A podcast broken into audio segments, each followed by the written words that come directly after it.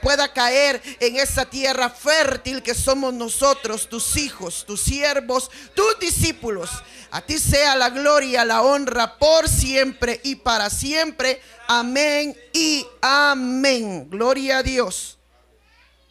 Fíjese, amado hermano, que quiero que me acompañe, si usted lo puede buscar en su teléfono, porque vamos a hablar de la verdadera libertad del Espíritu Santo. Amén. Esa libertad que tiene que estar en nuestro corazón. Pero me impactaba este capítulo. Gálatas. Gálatas, ¿qué le dije? Gálatas 3, 3. Vamos a ver otra versión. Mire, esta palabra es de la Biblia al día del 95. Eh, pido disculpas porque tal vez está un poquito muy explícita, pero dice la palabra así. Qué tontos son empezar con el espíritu para terminar con la carne. No sé qué, la otra dice, la del 60, tan necios sois, habiendo comenzado por el Espíritu, ahora vais a acabar en la carne. Amén.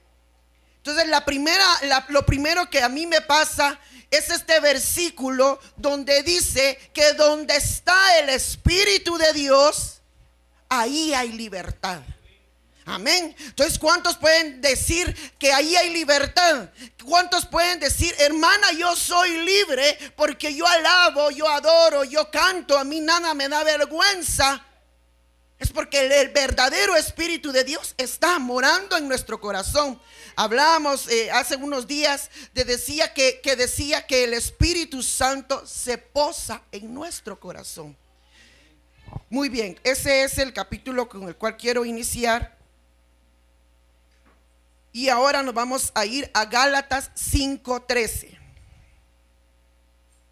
Cuando usted lo tenga, me responde con un amén. 5:13. 13. Y dice la palabra de Dios, porque vosotros, hermanos, a libertad fuisteis llamados. Solamente que no uséis la libertad como ocasión para la carne, sino servios por amor, o ser, servíos por amor los unos a los otros. Mire cuál fue eh, eh, lo que dice el apóstol Pablo. Vosotros, hermanos, a libertad fuisteis llamados. Ahora yo pregunto, ¿cuántos tenemos el Espíritu de Dios en nuestro corazón? Amén. Pero a, veces no, no, no se ha sentido usted como que cautivo porque si hay libertad, amado hermano, nada, nada puede quitarnos esa libertad. Pero muchas veces nosotros cedemos el derecho al enemigo a que nos quite esa libertad. Podemos estar atados de pensamiento. Podemos estar atados en el alma, en el corazón y aún en el cuerpo. Y Dios dice que a libertad nos ha llamado. Hablábamos en Génesis la libertad y la voluntad que Dios depositó en Adán y Eva. Le dio libertad para andar en todo el huerto y también le dijo, la única excepción que puso fue del árbol de la vida, no comáis. Pero de ahí les dejó un libre albedrío. Entonces, si decimos que, la, que, que, somos libres porque el Espíritu está en nuestro corazón, porque muchas veces permitimos que nos aten. ¿Cuántas veces permitió Sansón que lo ataran los filisteos? Él mismo se dio el derecho. Y muchas veces, amados hermanos, estamos en el, en el diario vivir y así como decía el don del Espíritu, la misericordia de Dios se refleja todos los días en su vida y en mi vida. Porque hoy estamos aquí. Pero a veces por las pruebas, por las luchas, por las enfermedades, es tan difícil sacar un gracias Dios. Gracias por esta prueba, porque recuerde, amado hermano, que nosotros no podemos decirle a Dios, quítame la prueba, porque dice que seremos probados. Porque dice la palabra de Dios, te llevaré al desierto. ¿Y entonces qué prueban? En el desierto, ¿qué nos prueban? Te llevaré al desierto para y probar tu corazón. Mire que han venido varias profecías donde dice, tiene que ensanchar su mente. Y yo les, les, comentaba que esta proclama que primeramente Dios, por medio de nuestro Padre Apostólico, pueda dar, va a ser una proclama muy profunda, donde esta mente, esta, esta mente racional no va a comprender. Pero cuando yo veo y dice, ensanchen su mente y que el epignosis, el conocimiento pleno que proviene de Dios, entre a nuestro corazón, entre a nuestra mente, yo veo que la mente está íntimamente ligada con el corazón. Porque dice que la abundancia del corazón habla la boca. Entonces, mire, amado hermano, es bien complicado cuando uno dice, ¿para qué abrir la boca? No, no sé si usted le ha pasado, pero no tenía que decir esa palabra. O, o lo típico, va, ups, se me salió. Ay, disculpe, se me salió. No, yo le platicaba con mi esposo y le digo yo que no puede decir uno, disculpe, se me salió, perdone, me equivoqué. ¿Sabe por qué no? Le digo yo a él, platicamos hoy en la mañana. Porque cuando uno ya lo tiene aquí, ya lo pensó de acá. Lo llevó a la mente y ahora está en la lengua.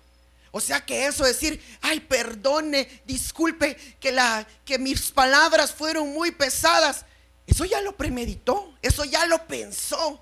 Y mire pues, encima de que ya lo pensamos acá en el corazón, se viene a la mente y está en la lengua, todavía nos pusieron dos puertas para poder sacar una palabra. Los dientes y la boca. Tenemos que tener un dominio propio. Porque usted eh, platicábamos y ese versículo lo mencionó hermana Maricel, donde dice que, que la lengua es capaz de incendiar un bosque. Medio bosque, porque la lengua, hermano, es, le damos nosotros el poder para que ella hable lo que quiera, la libertad. Entonces por eso me impacta eso de Gálatas 3.3, porque dice, hermanos míos, como empezando en el espíritu van a terminar en la carne. O sea, ¿cómo le van a dar rienda suelta a la carne? Si no tenemos al espíritu dentro de nosotros. Y Él nos llama a libertad. No nos llama a esclavitud. Y mire, la palabra libertad dice, significa facultad y derecho de las personas para elegir la manera responsable de su propia forma de actuar.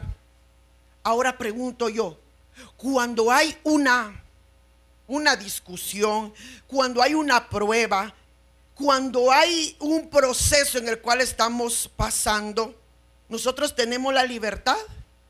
Así como decía el don, teme a Jehová Mire que a mí se me hizo rema el, verso de Proverbios 31, 25. Si usted lo busca, dice la palabra del Señor, la mujer virtuosa no le teme al futuro. Y cuando hablamos de mujer, vemos a la luz de la palabra que también es iglesia. Entonces, amado hermano, si tenemos al Espíritu Santo de nosotros, de nuestro lado, dentro de nuestro corazón, si tenemos un Padre que nos adoptó, que está en los cielos, ¿por qué le vamos a temer al futuro? Proverbios 31, 25. La mujer no le teme al futuro.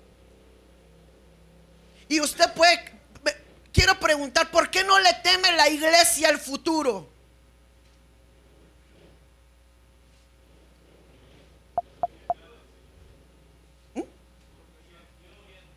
Porque confía en Dios.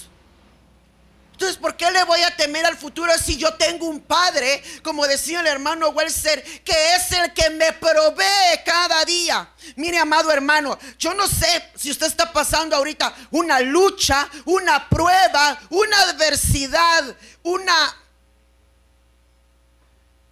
Ay, Dios mío, un valle o un desierto. Lo que yo le sé decir es que no le tema al futuro, no le tema al mañana.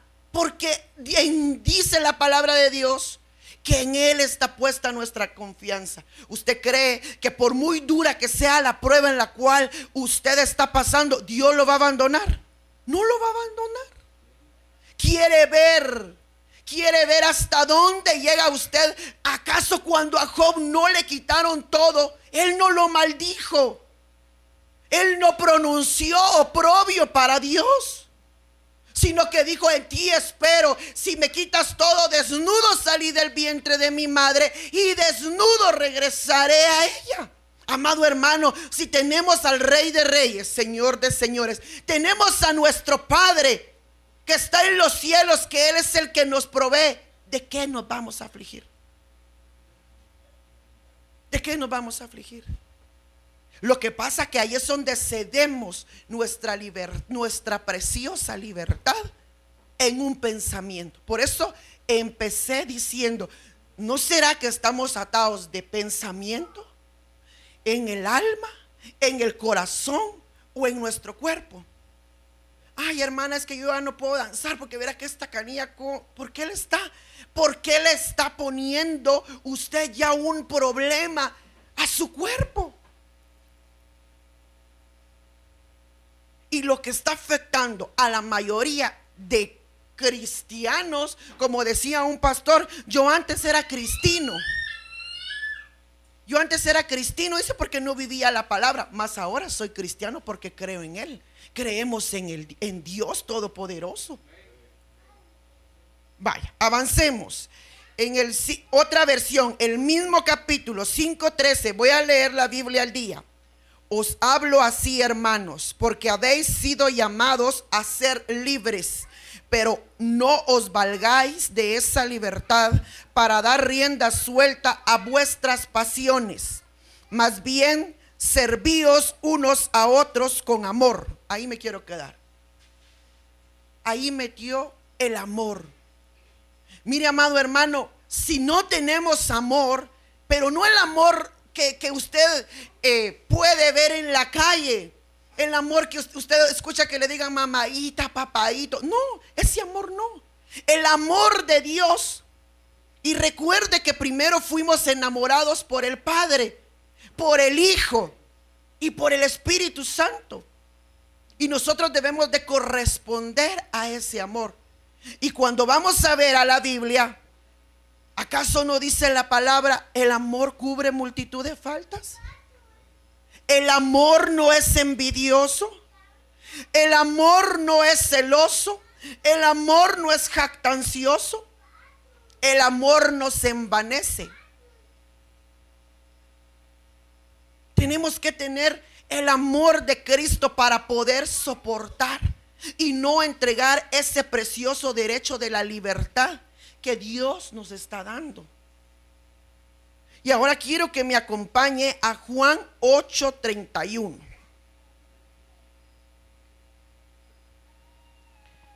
Juan 8:31. Dice la palabra de Dios. Dijo entonces Jesús a los judíos que había creído en él si vosotros permanecieres en mi palabra, seréis verdaderamente mis discípulos y conoceréis la verdad y la verdad os hará libres. Si permanecieren en mi palabra, amado hermano, la palabra de Cristo es vida, no es letra muerta. Si, entonces dice este versículo, si ustedes permanecen en mi palabra, si mi palabra forma una parte de vida en ustedes, seréis libres. Si nosotros, así como hemos venido predicando, vivimos un versículo.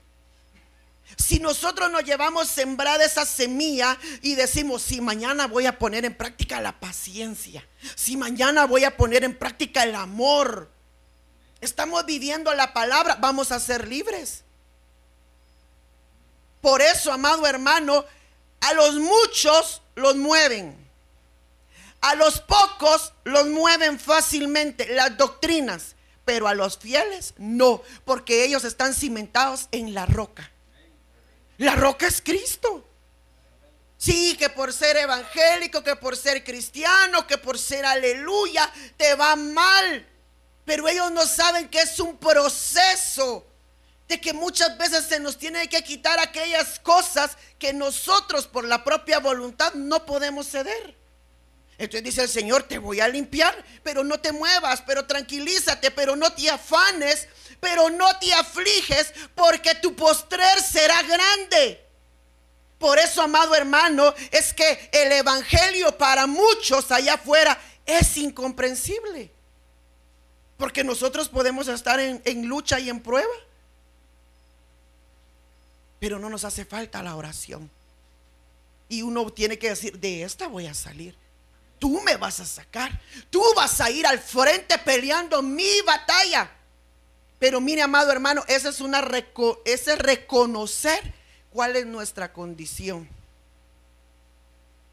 Hablábamos cómo, era diferenciar un espiritual ante un almático, para no poner esa, para no poner esa, esa, de decir carnal, de un espiritual ante un almático. Al almático usted le va a decir, mira, en esto estás actuando mal. El almático razona. La persona almática siempre va a buscar cómo salir adelante y cómo defenderse. Sí, yo tuve la culpa, pero usted empezó. ¿Qué, qué, qué platicábamos el día, qué fue? Sábado, ¿verdad? ¿A usted, le, ¿A usted le afecta si le piden un disculpa o un perdón? ¿Y qué respondía el hermano? Que él aceptaba una disculpa. Porque tenemos que llegar al grado de madurez y de espiritual que no nos debe de afectar nada. Si ya lo perdonó Dios, ¿quién somos nosotros para no perdonar? ¿Quién somos nosotros para juzgar? Allá él o allá ella o allá ellos que le entreguen cuenta a Dios. Pero en cuanto usted esté libre, porque a veces buscamos argumentos. El almático, amado hermano, siempre va a buscar un argumento. Siempre va a buscar una salida fácil y dejar a la otra persona comprometida. Y eso no puede pasar. Y dice, y le respondieron, linaje de Abraham somos y jamás hemos sido esclavos de nadie como dices tú, seréis libre, libres. Jesús le respondió, de cierto, de cierto os digo, que todo aquel que hace pecado, termíneme esa parte, por favor. Ahora miremos qué nos esclaviza. El pecado. Pero aquel pecado, amado hermano, que usted ya lo vuelve hasta una forma de vida. Aquel pecado que usted dice, no, mañana yo no voy a pecar en esto.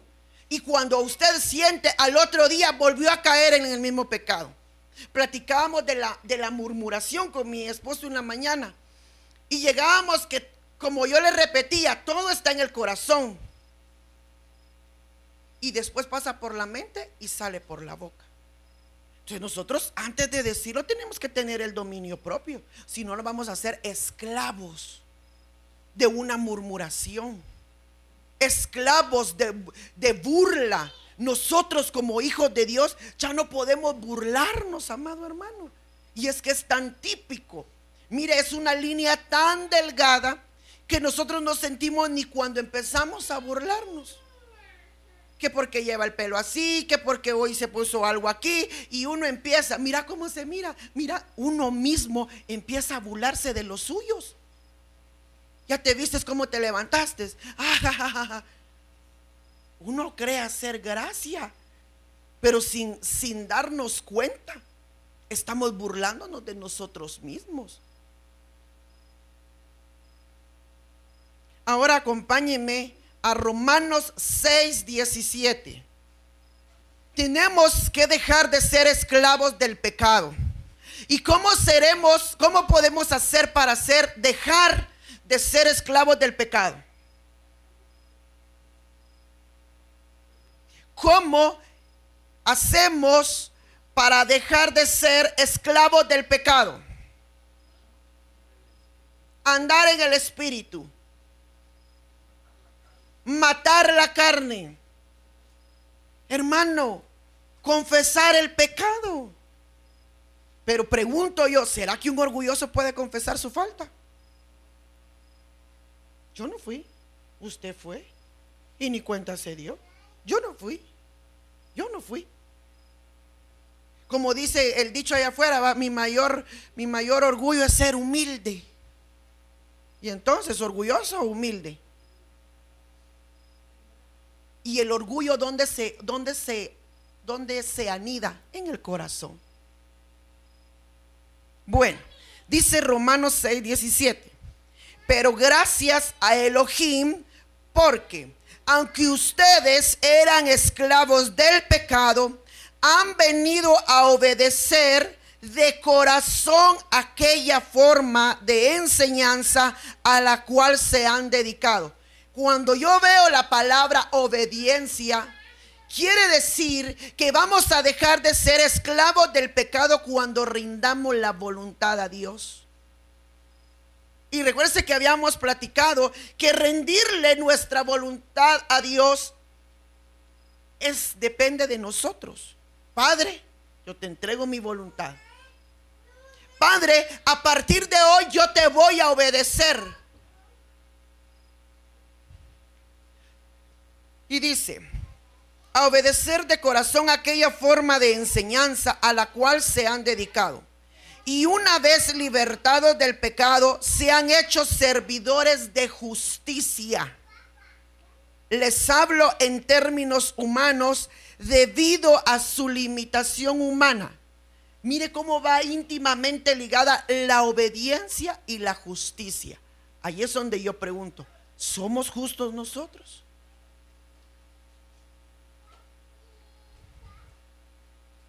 Mire, la palabra justo es equidad, ni muy para allá, ni muy para acá. Dice, la palabra justicia es justificación, es un acto. ¿Acaso no llamó el Señor Jesús justo a Lot? El justo Lot afligía su alma de día y de noche pero era justo ante los ojos de Dios. El problema, amado hermano, que nosotros hacemos justicia. Estamos actuando equilibradamente en nuestro hogar. Porque dice, quiero decir que de la misma manera que antes ofrecían sus miembros como esclavos a la impureza para andar en violación de la Torah, continuamente así ofrezcan ahora sus miembros como siervos de justicia para la santidad. Porque cuando ustedes eran esclavos de pecado, estaban libres del dominio de la justicia. Dice, ofrecían sus miembros al pecado. Sus pies ya no estaban en el camino, que es Cristo. Andaban por diferentes caminos. Ya andaban y querían y hacían lo que a ellos les parecía bueno. Se salieron del camino, ofrecieron sus pies a diferentes caminos. Hermano, ofrecieron sus ojos a no ver lo espiritual, sino que a satisfacer los deseos de la carne. Ofrecieron sus oídos y les quitaron la fe y empezaron a escuchar la murmuración. Empezaron a escuchar a los burladores. Empezaron a escuchar otra doctrina que no es la de Cristo. Los ofrecieron al pecado. Y el Señor dice, ahora, ahora vuélvanlos a ofrecer, pero para andar en la libertad del Espíritu. Cuando nosotros tenemos espíritu, alma y cuerpo a la libertad del Espíritu, vamos a danzar. Vamos a cantar salmos de alabanza, de alegría. Mire hermano, ya no, como decía nuestro hermano, estamos en los tiempos finales. ¿Con qué actitud vino usted el día de hoy? Hay un culto más. Ay, voy a ir a ver qué, qué pasa. ¿Con qué actitud vino usted hoy? Con gozo y alegría. Pero tenemos que ponernos de acuerdo, porque dice la palabra de Dios, podrán andar dos juntos si de acuerdo no estuvieran. Porque usted no sé si, si vio este programa del Chavo del Ocho cuando dice, está la orquesta. Yo no sé si usted lo vio. Y le dice, vamos a tocar. Y todos empiezan a tocar la chinerina, el violín, eh, el chavo no sé qué. Y, ya se, se oye un despelote. Y de ahí le dice, paren, paren, paren, paren. A ver, ¿qué estabas tocando tú? Yo no sé qué era de Chauskowski. ¿Y tú qué estabas tocando? La cucaracha. ¿Y tú qué estabas tocando? Otra cosa. Y dice, mejor toquemos una sola melodía. ¿No será que así tenemos que venir a, decir nosotros? Hermanos, ¿estamos dispuestos a alabar el nombre de Cristo? Entonces vamos a alabar el nombre de Cristo. Pero si nosotros, esta fila va a estar alabando el nombre de Cristo y esta nuestra va a estar, ay Dios mío. Y, y dejé, y lo más que a las mujeres, va, dejé el chorro prendido. Y aquí, hermano, de este lado, la gloria de Dios. Entonces no se puede. En un mismo sentir. Ahora la pregunta es, ¿tiene el Espíritu de Dios adentro de su corazón? Ya se hizo esa pregunta.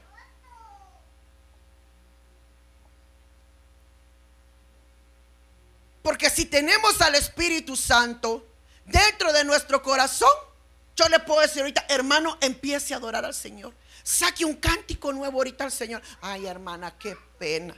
Usted no lo tiene.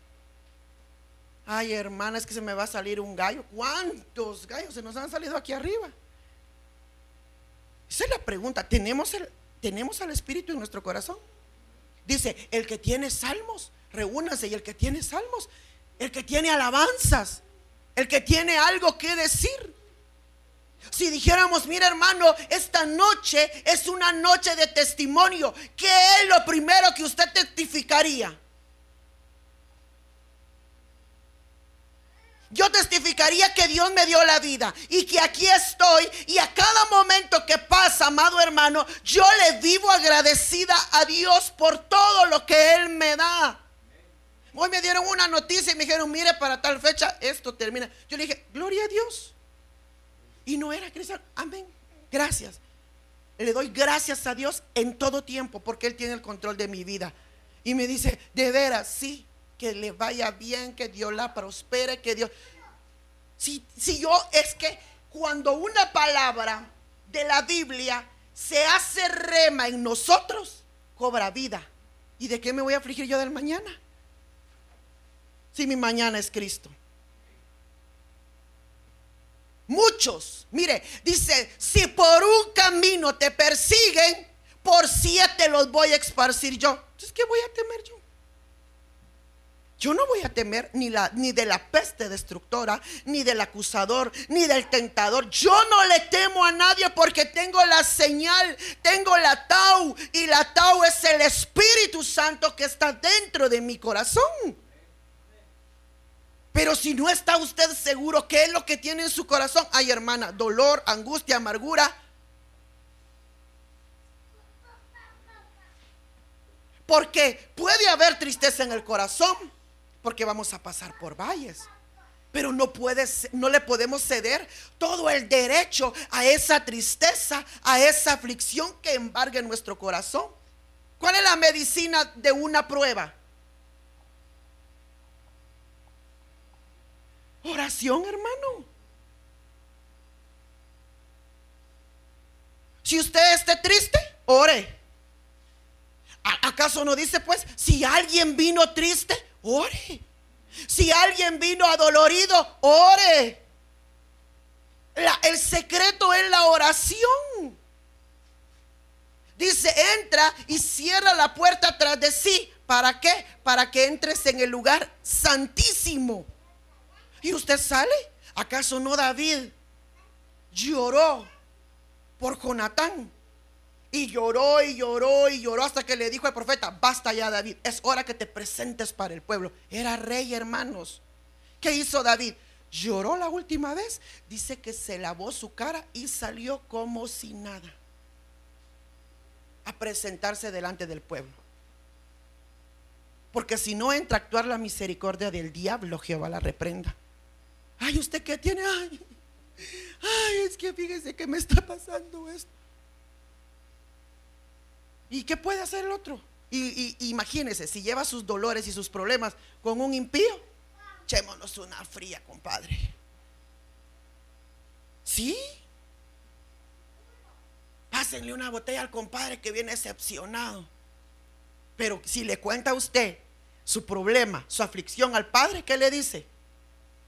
Óleo de alegría para mi hijo amado.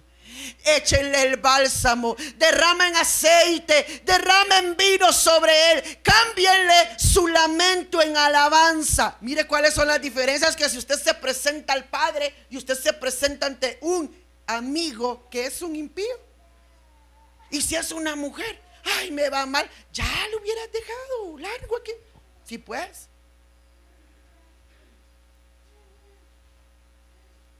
Vamos a primera de Juan 3.10. Yo creo que acá sí voy terminando porque...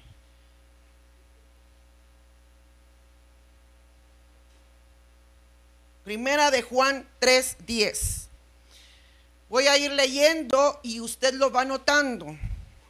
Porque el, el, próximo, el jueves que nos miremos, vamos a desarrollar este tema. Amén. Dice, primera de Juan 3.10. En esto se revelan los hijos de Elohim y los hijos del acusador. Aquel que no practica la justicia no es de Dios, dice. Ni tampoco el que no ama a su hermano. Hermano, no está escrito en la Biblia, amad a vuestros enemigos. ¿Y cómo los vamos a amar?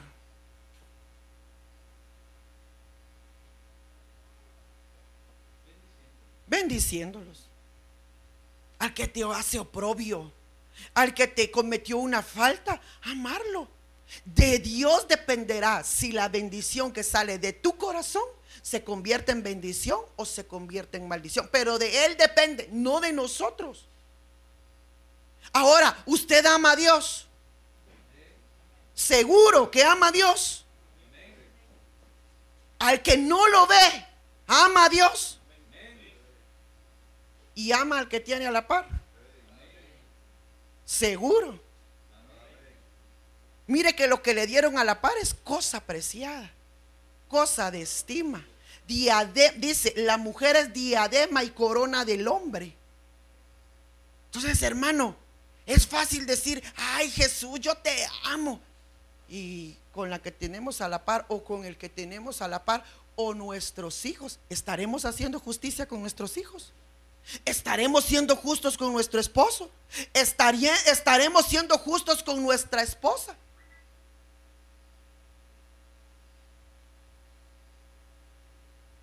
El amar a Dios, amado hermano, es una palabra grande que primero lo tenemos que demostrar entre nosotros, entre el cuerpo de Cristo. Ay, mejor no voy a la iglesia porque ahí llegó Él. No ama. Así de sencillo ay, miren cómo vino vestida. Ay, no, qué fe No ama. Si nosotros nos mandaron a juzgar, nosotros nos mandaron a amar, no importando qué nos hagan. Yo lo único que sí les he decir, amado hermano, que lo que usted esté pasando en este momento, en esta situación, dolor, amargura, como decía el hermano, hay que echarla afuera no le sirve. ¿Por cuánto tiempo va a estar usted con esa amargura? ¿Un mes? Al, mes yo le, yo le aseguro que si usted tiene una raíz de amargura, al mes usted viene bien fit porque no come. ¿Va a comer el amargado? ¿Va a comer?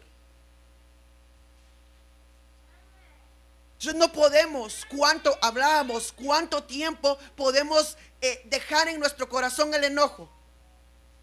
¿Cuánto tiempo? ¿Cuánto tiempo hemos dejado el enojo? Yo me puse como testimonio. Semana, cinco días, cuatro días, tres días, tres días. El enojo puede, tiene que durar en un abrir y cerrar de ojos. Dependiendo el grado de madurez. Y dependiendo la humildad que se tiene. Hermano, si guardamos, dice, no dejes que caiga el sol sobre tu enojo. Y la noche, usted no sabe que la noche hay puertas dimensionales donde salen espíritus inmundos. Jehová lo reprenda. Y mientras usted esté disgustado, como cuando se disgustan, va cada quien a la orilla, como que fuera ring esto. Hermano, ¿y quién duerme en medio? Los sapos.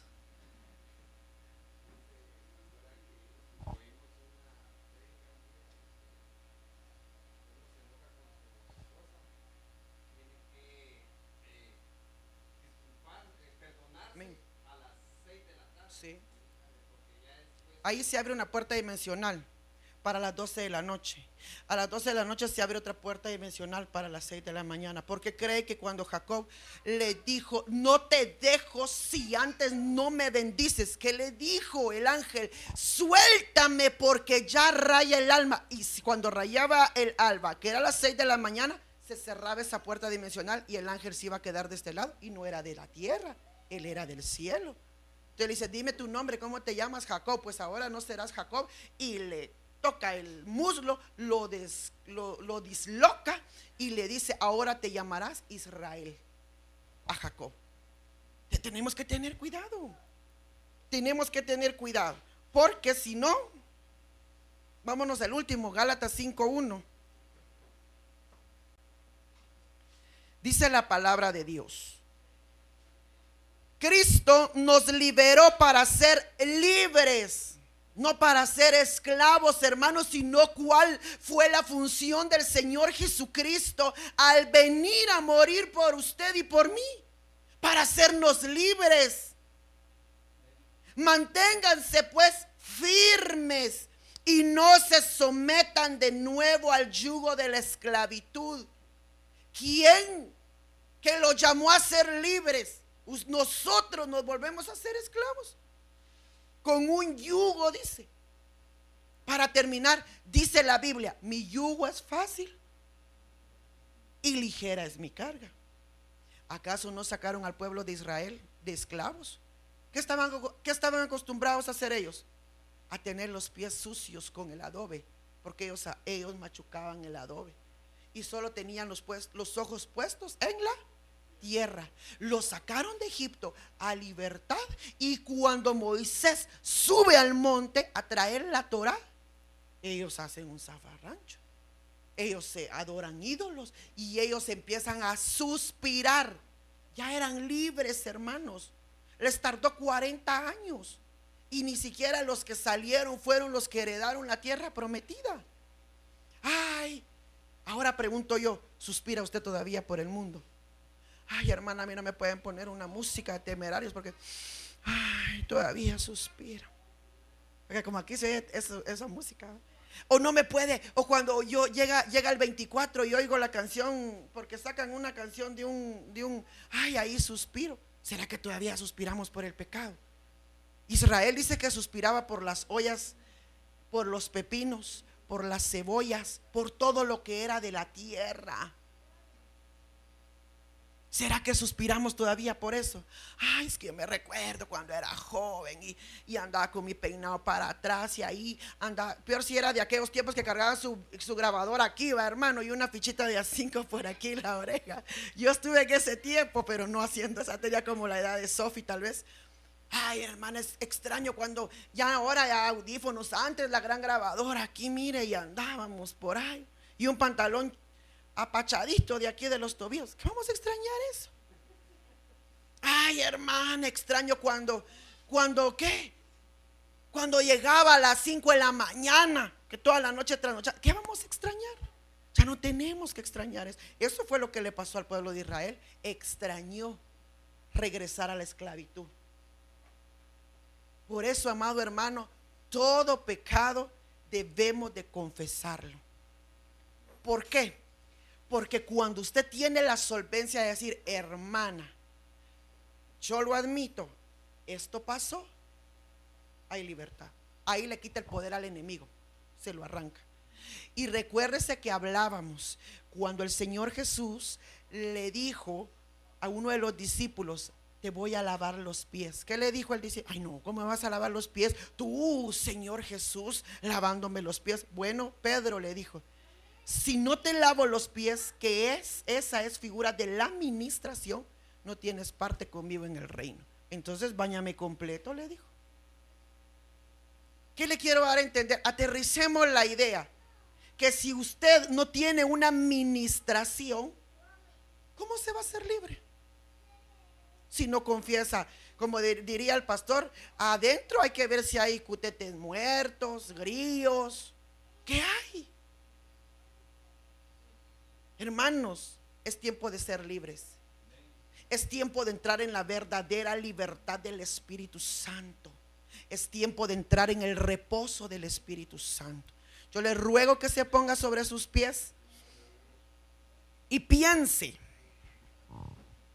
Porque como la palabra es vida, tiene que llegar a ser algo en nuestro corazón.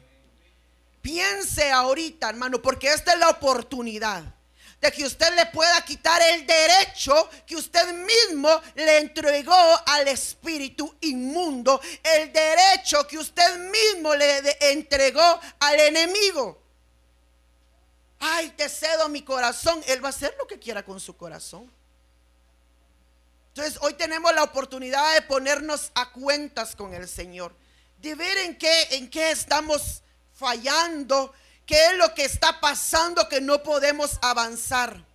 Tenemos que venir a la casa del Padre con la libertad que hay en el Espíritu Santo dentro de nuestro corazón.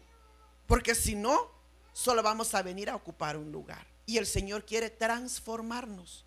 El Señor nos quiere cambiar. Nos quiere llevar a una dimensión nueva. Donde en esa dimensión usted va a ver las cosas y va a decir, Jaja, y por eso me preocupaba. No, ay, Dios mío. Por eso no nos vamos a preocupar. Haga rema. Ese, ese versículo de Proverbios 31, 25. La mujer virtuosa no le teme al futuro. Yo no le temo al futuro. Porque mi futuro es Dios. Padre que estás en tu trono de gloria. Te damos gracias, Señor amado, por la oportunidad que nos diste de estar en tu casa. Pero hoy, Padre, estamos confesando, Señor Jesús, nuestras debilidades Estamos confesando, Padre bendito, aquellas áreas que todavía nos cuesta dejar. Pero sabemos que con la ayuda de tu Santo Espíritu vamos a ser verdaderamente libres. Hoy ponemos, yo pongo mi corazón por estrado de tus pies para que tú lo limpies, para que tú lo purifiques, para que tú lo transformes, Señor, y quites todo orgullo que todavía puede estar embargando mi corazón porque ciertamente mi corazón es templo y morada del Espíritu Santo. Padre, yo entrego mi alma, mi cuerpo, mi corazón y vivifica tú el Espíritu Santo en mí para que pueda, Señor Jesús, pasar a esa dimensión gloriosa, para que pueda entrar, Padre bendito, a ese oriente divino, a ese huerto y pueda deleitarme en tu presencia, no importando la lucha, no importando la prueba, porque yo confío en ti, que tú me sacarás victoriosa de cada una de estas pruebas en las cuales, Padre, es necesario entrar, porque ahí vas a probar nuestro corazón y tenemos que salir aprobados. Yo estoy enviando a tu pueblo amado con bendición con sanidad, Padre poderoso. Yo estoy enviando a tu pueblo amado, Padre, con una doble porción de fe. Esa fe poderosa, Señor Jesús, que va a hacer que puedan resistir el fuego de la prueba en el nombre poderoso de Jesús. Padre, que una activación de oración los abrace, papito lindo, y que en medio de ese clamor, que en medio de esa oración, ellos puedan ver tu mano poderosa actuar, Señor Jesús. Yo los envío con paz, con bendición y aquellos que nos están viendo, Padre, estamos lanzando esa palabra poderosa. A libertad nos ha llamado el Señor. No más esclavos del pecado, no más esclavos de todas las ataduras que el mundo tiene. Hoy Padre, nos declaramos libres porque tu palabra dice que donde está el Espíritu de Dios, ahí hay libertad. Libres. Dígale, si usted es libre, puede decirle, yo soy libre. Yo soy libre, Padre. Yo soy libre para la gloria y honra tuya. Yo soy libre, Señor, para proclamar tu nombre, para glorificarte, para exaltarte, Padre no callaré. Por amor a no callaré, Padre. Y declararé, declararé victoria, declararé poder sobre tu pueblo amado. Oh, sí, Señor. Una nube de gloria descienda, los abrace y que se vayan con esa libertad en su espíritu, Padre, para poder seguir avanzando. Avanza, pueblo, avanza. Ya no es tiempo de quedar separado en el camino. Avanza, pueblo. Ya no es tiempo de retroceder, pero ni para agarrar impulso, porque solo los valientes, solo los maduros son los que ponen, ponen la mano en el arado y no voltean a ver atrás. Yo declaro bendición, sello tu palabra, Padre amado, y ahora vamos en paz y con bendición. Te damos gracias, Padre, gracias, Hijo, y gracias, Espíritu Santo de Dios. Amén y amén.